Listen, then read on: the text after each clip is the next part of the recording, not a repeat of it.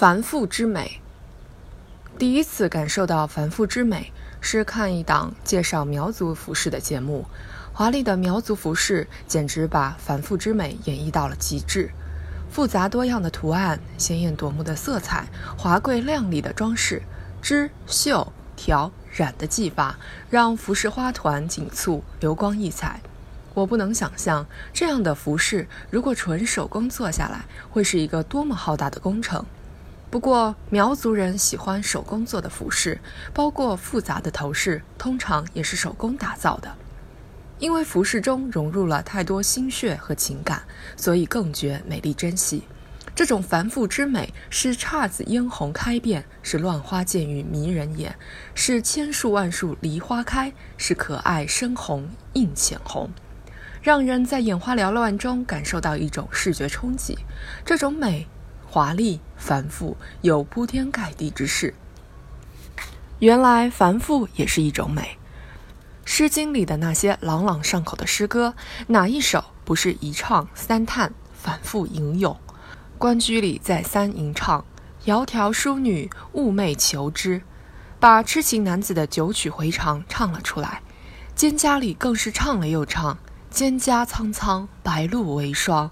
所谓伊人，在水一方。”让听者好像回到了几千年前那个秋水成名的清晨，聆听到男子的心声，再读李清照的寻寻觅觅、冷冷清清、凄凄惨惨戚戚，才知道有一种美叫做繁复。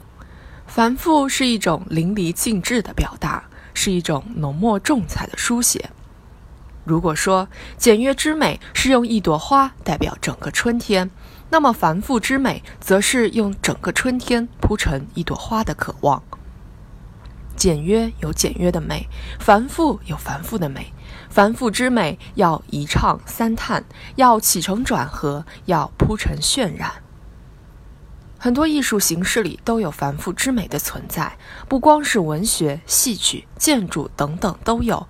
京剧中长长的拖腔，把情感表达得更深更细。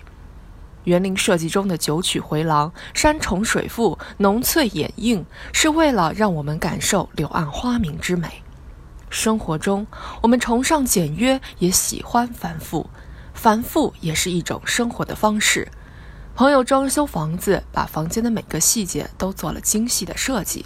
看着他手上那一大叠图纸图片，我笑他：“你也太不厌其烦了吧。”他得意地说：“我享受这个繁复的过程，因为心中有爱，就想把自己的心思像蚕吐丝一样，一点点都展现出来，乐此不疲，乐而不烦。繁复也可以体现我们细密的心思。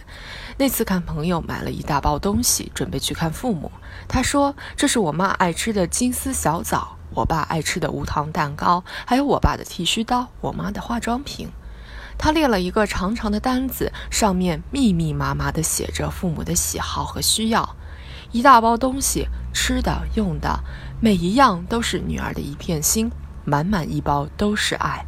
还有个正在恋爱中的女孩，每天都会给恋人写情书，不发短信，不发邮件，而是用钢笔手写在纸上。